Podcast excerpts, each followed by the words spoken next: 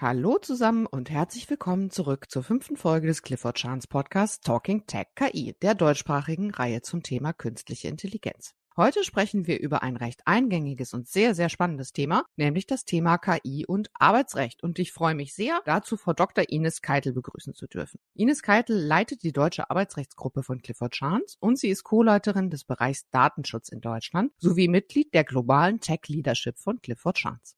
Sie hat einen Beratungsschwerpunkt neben dem Arbeitsrecht auch im Datenschutzrecht und berät dazu zur Compliance und zu Investigations. Hallo Frau Keitel, ich freue mich sehr. Hallo Frau Lorenz, ich freue mich auch. Wir haben in dem Podcast schon vier Folgen abgedreht und haben schon relativ viel über KI gesprochen. Relativ vieles davon war zum Teil ein bisschen abstrakt. Das Arbeitsrecht ist wahrscheinlich das, worunter sich am allermeisten Menschen irgendwie was vorstellen können, weil irgendwie wahrscheinlich keiner Lust hat, sich im Bewerbungsverfahren mit künstlicher Intelligenz auseinanderzusetzen. Ich würde aber gern einmal vorab mit Ihnen besprechen, warum ist denn eigentlich gerade im Arbeitsrecht der Einsatz von KI überhaupt so ein Problem? Also letztlich glaube ich zwei Komponenten. Das eine ist, auf der technischen Seite sind sie da an der Schnittstelle zwischen Arbeitsrecht, Datenschutz und betrieblicher Mitbestimmung. Und zum anderen hat das natürlich eine viel weitere politische Dimension. Es geht letztlich darum, wie will ich eigentlich mein Unternehmen führen und wie will ich mich nach außen auch als Arbeitgeber darstellen. Das ist ein Thema, das der HR längst enthoben ist und ein Governance-Thema geworden ist. Es ist ein Thema des Employer Brandings. Es ist auch ein Thema, das Change Management Prozesse bedeutet im Unternehmen und auch über die Einbindung eben der Betriebsräte, die ich in dem Bereich haben muss, wegen der technischen Mittel, wird es natürlich auch eins, das im Stakeholder Management einigermaßen komplex ist. Und das ist tatsächlich letztlich eine Governance-Herausforderung und auch eine der Frage der Nachhaltigkeit. Aber inwiefern verstärkt denn jetzt KI sozusagen die politische Dimension oder die Dimension in der Unternehmensführung? Also wenn Sie sich angucken, wozu setze ich KI ein und wie ist das technisch letztlich eingebunden? dann geht es ja darum, wie gehe ich mit den personenbezogenen Daten meiner Mitarbeiter um. Das geht um Automated Decision Making, das geht um Profiling, das heißt, es geht wirklich, sagen wir mal, ans Eingemachte. Was ist Automatic Decision Making? Also da geht es um Artikel 22 der DSGVO. Es geht letztlich um Prozesse, bei denen eine Entscheidungsfindung stattfindet, ohne dass ein Mensch eingebunden ist. Und im Sinne des Profiling geht es tatsächlich darum, auch Aussagen zu treffen, letztlich, wie sich jemand verhalten wird in einem bestimmten Zusammenhang. Das ist dann definiert in 4.4 der Datenschutz Grundverordnung. Und das hat natürlich, können Sie sich vorstellen, es geht hier immer um die Abwägung mit Persönlichkeitsrechten des Betroffenen, eine besonders risikorelevante Dimension. Insbesondere wenn ich ins Profiling gehe und natürlich gewisse Persönlichkeitsmerkmale auswerte und versuche auf der Basis eine Aussage zu treffen, wie sich jemand in einem bestimmten Zusammenhang verhält, also tiefer geht's letztlich nicht rein in HR. Genau das ist natürlich der Punkt. Und das bedeutet, dass ich nicht nur schon bei der Rechtfertigungsgrundlage, die ich datenschutzrechtlich immer brauche, weil alles, was nicht erlaubt ist, verboten ist im Datenschutz, schauen muss, ob das ein Prozess ist, für den ich nicht sogar schon die Einwilligung brauche. Und die muss freiwillig sein, ist jederzeit widerruflich. Das ist im Arbeitsverhältnis immer gewissen Risiken ausgesetzt, weil wir ein Subordinationsverhältnis haben. Ein anderer Punkt, der eine Herausforderung ist in dem Zusammenhang, ist natürlich die Datensparsamkeit, weil ich für KI natürlich einen bestimmten Daten Datensatz brauche und der wächst. Gleichzeitig auch Datenlöschung, zum Beispiel Löschkonzepte in dem Zusammenhang komplex sind etc. Und das heißt, da haben Sie eine Gemengelage von technischen Punkten und die müssen Sie dann irgendwie noch übereins kriegen mit Betriebsratsrechten und das 87 Absatz 1 Nummer 6 Betra VG für Mittel, die potenziell zur Überwachung der Mitarbeiter geeignet sind. Was sind denn im Moment eher konkret die Bereiche, wo jetzt im Arbeitsrecht tatsächlich KI schon eingesetzt wird oder zumindest eingesetzt werden könnte?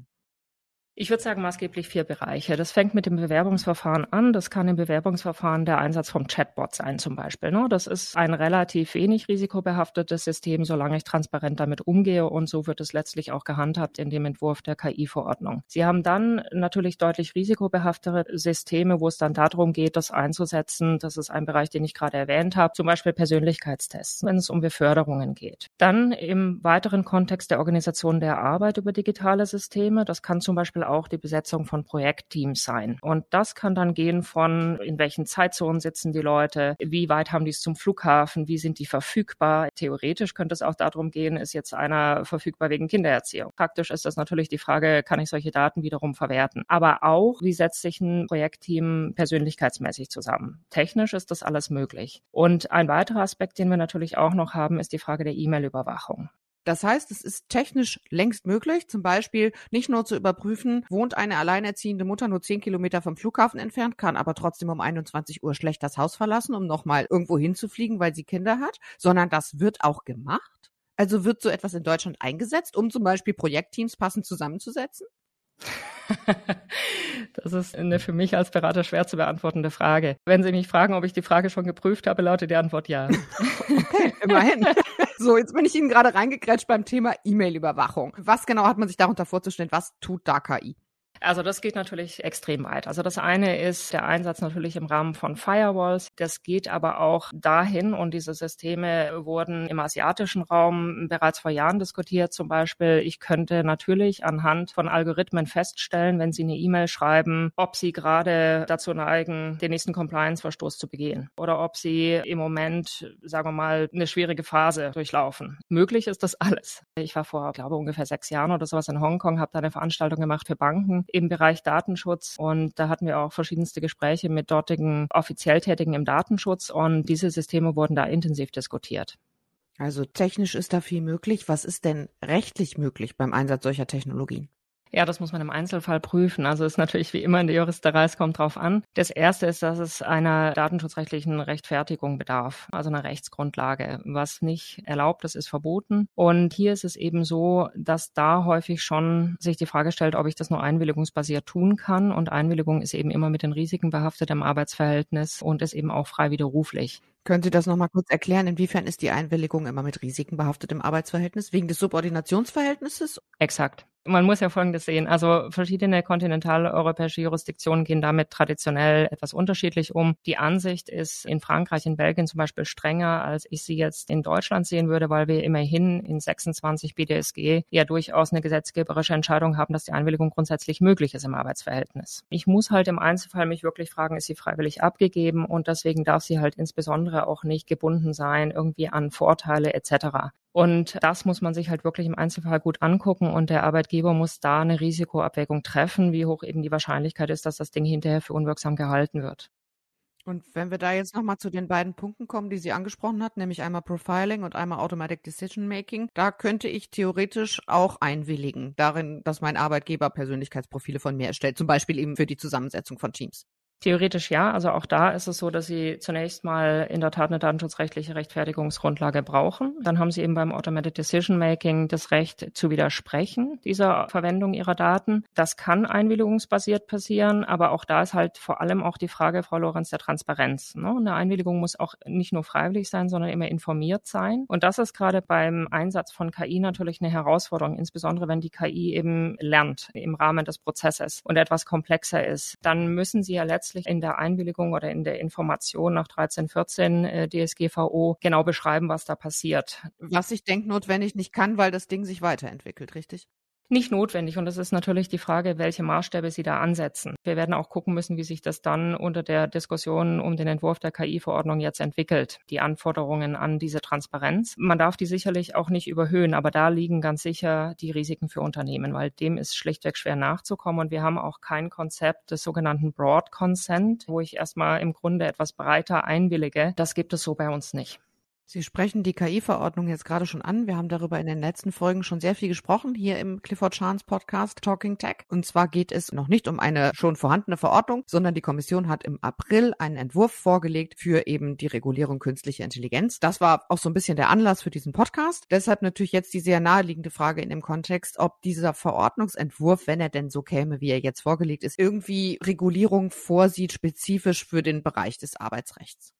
Ja, indirekt. Sie haben letztlich in dem Entwurf eine systematische Einteilung bestimmter Kategorien von KI-Systemen nach ihrem Risiko. Also Sie haben bestimmte Systeme, wie zum Beispiel dann der Chatbot, die laufen unter geringem Risiko. Da habe ich vor allem Transparenzanforderungen. Sie haben aber auch sogenannte Hochrisikosysteme und da habe ich einen weiteren Katalog von Anforderungen. Zum einen als Anbieter solcher Lösungen, aber eben auch als Nutzer solcher Lösungen. Und in den Erwägungsgründen zu diesem Entwurf der Verordnung ist eben insbesondere insbesondere spezifisch genannt der Einsatz von KI im Bereich des Beschäftigungsverhältnisses und ausdrücklich zum Beispiel genannt ist der Einsatz im Bewerbungsverfahren. Das heißt, wir können davon ausgehen, dass ein gewisser Teil des Einsatzes im Arbeitsverhältnis im weiteren Sinne als Hochrisikosystem eingestuft werden wird und diesen Anforderungen dann unterfällt.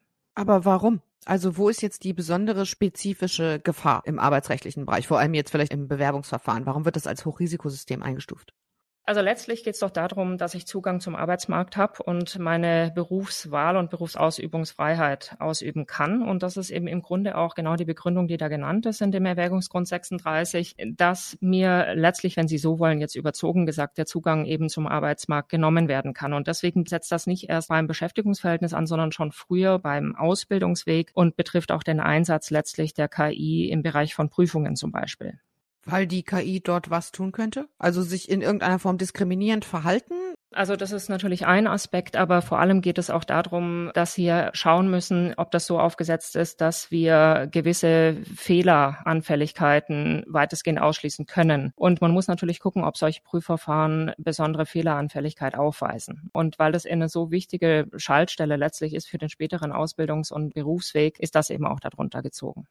Ich erinnere mich noch an die allererste Folge mit Dr. Claudia Milbrat, ihrer Kollegin. Und da haben wir natürlich auch schon, eben weil es so naheliegend ist, über das Arbeitsrecht gesprochen, über Bewerbungsverfahren, also was da eine KI vielleicht sozusagen noch schlimmer machen könnte als ein Mensch zum Thema Unconscious Bias. Und Claudia Milbrat hat einen wunderschönen Satz gesagt, nämlich ich hätte immer mehr Angst vor einer diskriminierenden KI als vor einem voreingenommenen Menschen. Würden Sie das teilen, Frau Keitel?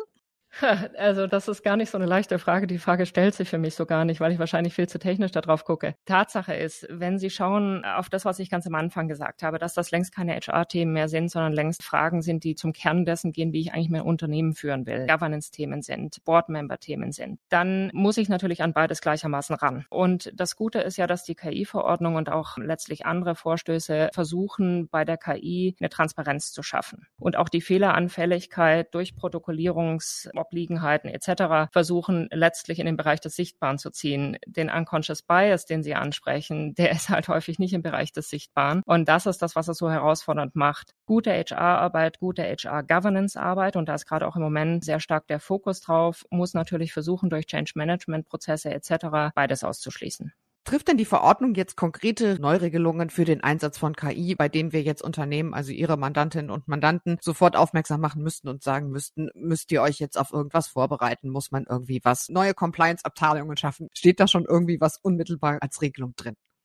Ich glaube, man muss einen Schritt früher ansetzen, wenn ich schaue, wo viele Unternehmen noch sind. Es geht letztlich um die Datenschutz-Governance. Und da geht es zunächst mal darum, dass man wirklich schaut, dass man ein klares Data Mapping hat. Wie fließen eigentlich die Daten? Dass man überall klar hat, gibt es tatsächlich eine Rechtfertigungsgrundlage? Folge ich auch der engen Zweckbindung für die Verwendung dieser Daten? Wird das durchgehalten? Das weitere ist dann letztlich auch die Datensparsamkeit. Und die ist eben bei der KI eine besondere Herausforderung. Und da sehe ich viele Unternehmen noch nicht sagen wir mal, dort, wo sie sein könnten in der Umsetzung, in der Umsetzung der DSGVO letztlich. Des Weiteren, und damit tun sich Unternehmen nach wie vor schwer, geht es eben auch um Löschkonzepte. Also nehmen wir jetzt mal einfach die Daten zum Beispiel aus dem Bewerbungsverfahren. Und das ist zum Beispiel auch ein Punkt, der wird ganz entscheidend sein, wenn ich KI einsetze. Ich produziere ja eine ziemliche Masse an Daten. Aber auch sicherzustellen, dass das letztlich wieder tatsächlich auch an den richtigen Stellen gelöscht wird, dass dann aber zum Beispiel auch, wenn ich eine Anfrage habe des Betroffenen, welche Daten über ihn gespeichert werden, das ist ja das Recht, das ich unter der DSGVO habe, dass sichergestellt ist, dass dem eben dann auch geordnet nachgekommen wird etc.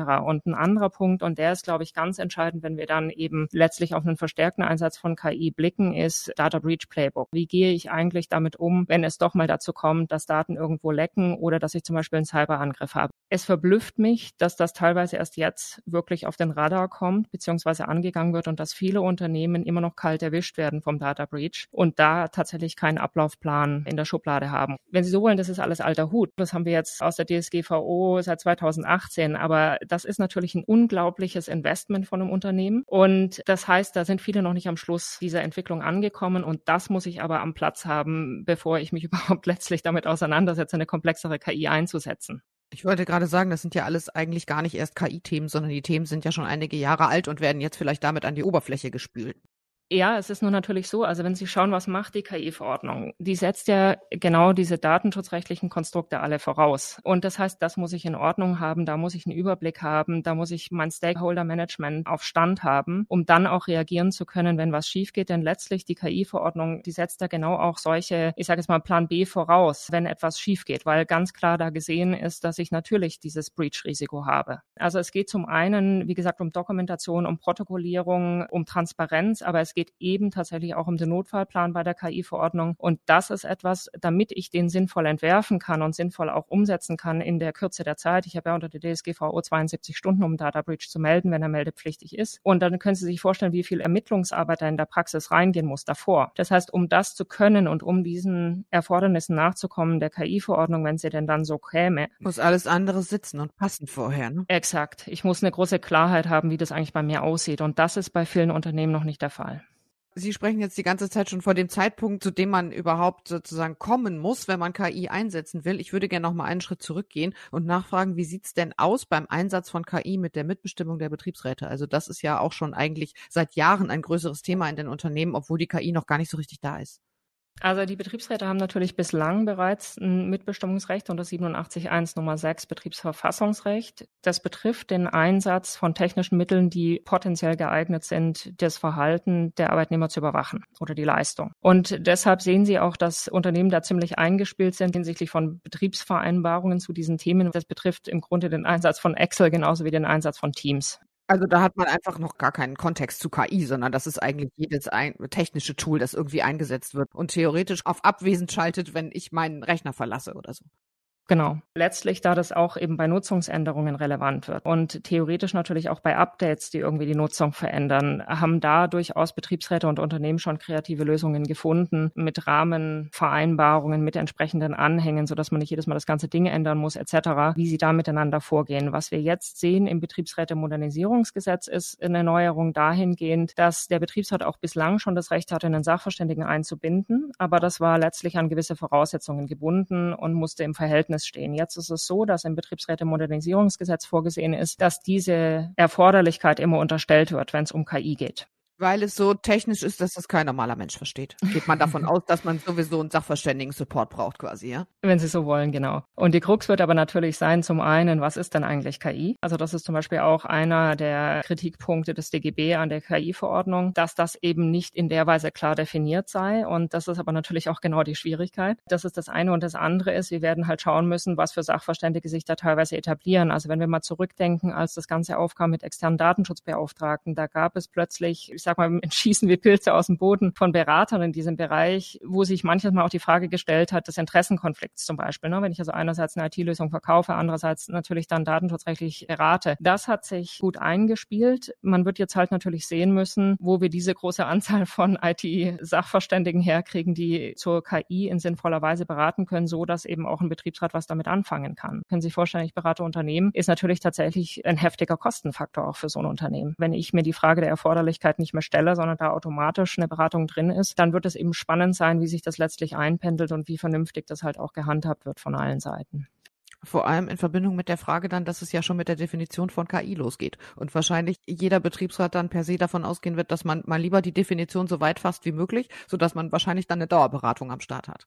Nicht notwendig. Also das ist das, was ich meinte. Es hat sich da glücklicherweise, glaube ich, in vielen Unternehmen ein sehr gutes und sehr vertrauensvolles äh, Miteinander eingependelt, wo es wirklich darum geht, es verstehen zu wollen. Sie müssen ja halt auch sehen, und jetzt finde ich mich sozusagen in der ungewohnten Lage, wieder die Betriebsräte zu verteidigen. Das ist natürlich tatsächlich so, der Betriebsrat hat die Aufgabe, über die Einhaltung des Rechts zu achten. 87.1 Betre VG. Und das nehmen Betriebsräte auch sehr ernst und das ist ja auch eine wichtige Aufgabe. Insbesondere dort, wo es zum Beispiel darum gehen wird, letztlich wirkt sich da was diskriminierend aus oder sowas. Dazu hat er auch die Informationen zu kriegen, auch wenn sein muss, Dokumente etc. Also es ist erstmal ein Informationsrecht, um diese Aufgabe ausüben zu können. Und wenn ich diese Aufgabe ernst nehme, muss ich natürlich auch verstehen, bevor ich dann im Rahmen des Mitbestimmungsrechts was durchwinke, welche Auswirkungen das hat. Und ich glaube, da werden schlichtweg Betriebsräte und Arbeitgeber wirklich intensiv zusammenarbeiten müssen, um es hinreichend zu verstehen. Die Herausforderung wird natürlich darin liegen, Sie können sich vorstellen, dass es in der Praxis häufig so läuft, dass die OS-Mutter was ausrollt und man in der letzten Minute praktisch in in Deutschland davon erfährt und es dann durch den Betriebsrat peitschen muss. Und die Krux wird wirklich darin bestehen, Prozesse von vornherein so aufzugleisen, dass hinreichend Zeit besteht, sich damit auseinanderzusetzen und dass hier quasi nicht friss oder stirb ist. Jetzt muss es dadurch innerhalb von ein paar Wochen, sondern man das wirklich dann halt auch sinnvoll behandeln kann dieses KI-Thema, in dem jetzt im Moment, glaube ich, sehr rechtsgebietübergreifend überall gesprochen wird. Inwieweit ist das denn im Arbeitsrecht gerade aus Ihrer täglichen Praxis wirklich so relevant? Ist jetzt KI gerade im Arbeitsrecht ein Thema? Beschäftigt das Unternehmen? Also das ist tatsächlich eine ganz interessante Frage, weil nach meiner persönlichen Wahrnehmung, und das mag nicht repräsentativ sein, ist es tatsächlich so, das hat Unternehmen sehr, sehr stark beschäftigt vor zwei Jahren oder so. Also da ging es sehr stark um solche Systeme der Projektzusammensetzung, um den Einsatz im Bewerbungsverfahren etc. Im Moment erlebe ich das eher als ein stilleres Thema. Also vielleicht ist es tatsächlich nur bei mir so, aber es mag tatsächlich damit zusammenhängen, dass der Fokus extrem stark ist im Moment auf Themen im Bereich ESG, einschließlich letztlich der Diskriminierung. Wir haben eine ungeheuer gewachsene Awareness Awareness, was die Außendarstellung angeht. Und das ist nicht nur aus der Frage des Employer Brandings heraus, weil alle sozusagen um den gleichen Talentpool kämpfen, sondern vor allem auch, weil es eben diese Dimension gewonnen hat, dass es wirklich ein Managementrisiko geworden ist. Keiner möchte sich damit in der Presse wiederfinden, Mitarbeiter zu diskriminieren. Ich bin sehr viel im Moment beschäftigt mit der Frage von Whistleblowing in HR-Themen, die ja zwar nicht unter die EU Directive fallen, aber insgesamt im Moment ein großes Thema für Unternehmen sind. HR Whistleblowing fällt gar nicht unter die Richtlinie? Das ist ja interessant. Wie kommt das denn? Es ist schlichtweg eine Kompetenzfrage. Also die EU hat letztlich keine Vollkompetenz im Bereich Arbeitsrecht. Das ist Mitgliedstaatensache. Und theoretisch könnten jetzt, und das ist auch ausdrücklich vorgesehen in der Richtlinie, die Mitgliedstaaten natürlich darüber hinaus schießen und neben den Verstößen gegen EU-Recht auch Verstöße gegen nationales Recht vorsehen oder eben halt zum Beispiel auch gegen Diskriminierungsrecht, was EU-basiert ist. Werden wir halt sehen müssen, ob irgendein Mitgliedstaat das am Ende des Tages tun will. Darf ich Sie als sehr erfahrene Beraterin, die jetzt irgendwie tagtäglich mit Unternehmen in Kontakt ist, nochmal fragen? Natürlich ist auch das keine repräsentative Einschätzung, aber ich hätte gern die Einschätzung. Hat das auch alles was mit Corona zu tun? Also haben wir nach diesen merkwürdigen anderthalb Jahren vielleicht eher das Gefühl, dass wir darauf setzen müssten, unsere Mitarbeitenden stärker zu halten, sie stärker an uns zu binden und dass wir eher weniger uns gerade irgendwie darüber Gedanken machen, ob wir sie womöglich noch verschrecken, weil wir merkwürdige Tools einsetzen, mit denen sie nichts anfangen können. Also hat es auch was mit diesem vielen Homeoffice zu tun? Ist es vielleicht vielleicht so ein bisschen sogar kontraproduktiv, all diese Online-Zeit für das Thema KI.